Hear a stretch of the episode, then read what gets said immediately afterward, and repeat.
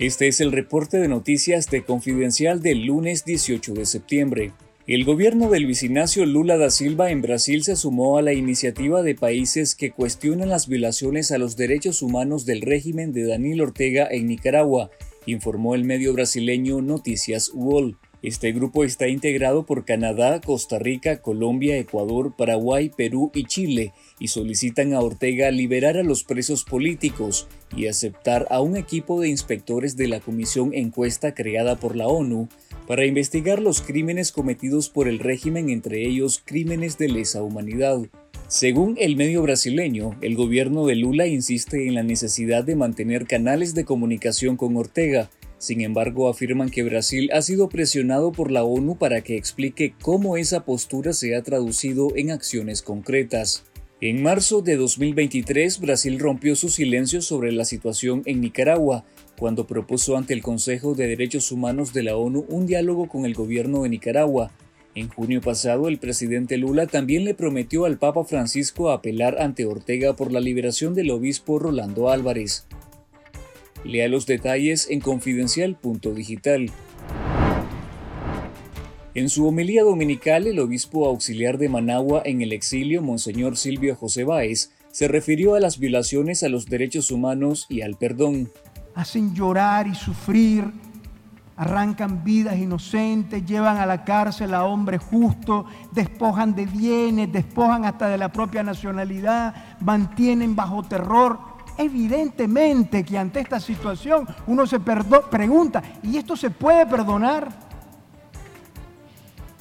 Sin embargo, ni siquiera en estas situaciones tan terribles los cristianos podemos resignarnos y renunciar al perdón. Sin embargo, el obispo aclaró que perdonar no significa renunciar a la justicia ni favorecer la impunidad. Cuando hablamos de perdón, no estamos diciendo que hay que olvidar el sufrimiento de las víctimas y simplemente pasar página.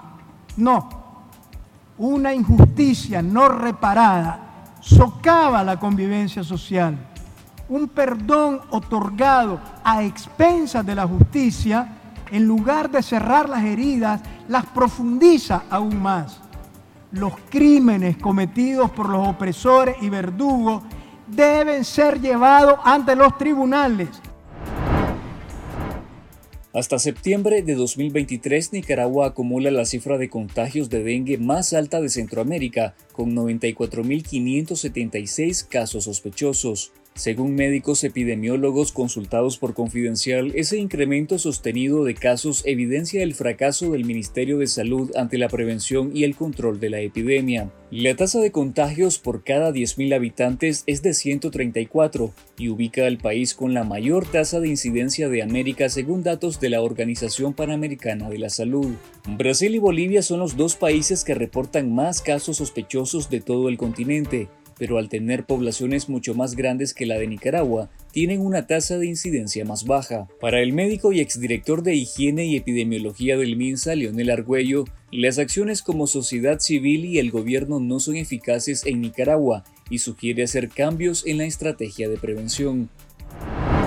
Nicaragua es el país con las tasas más altas de pérdida de bosques en Centroamérica, según información del sistema Global Forest Watch y revela que un 22% de la cubierta arbórea, que incluye los bosques primarios y secundarios, fue deforestado en las últimas dos décadas en el país.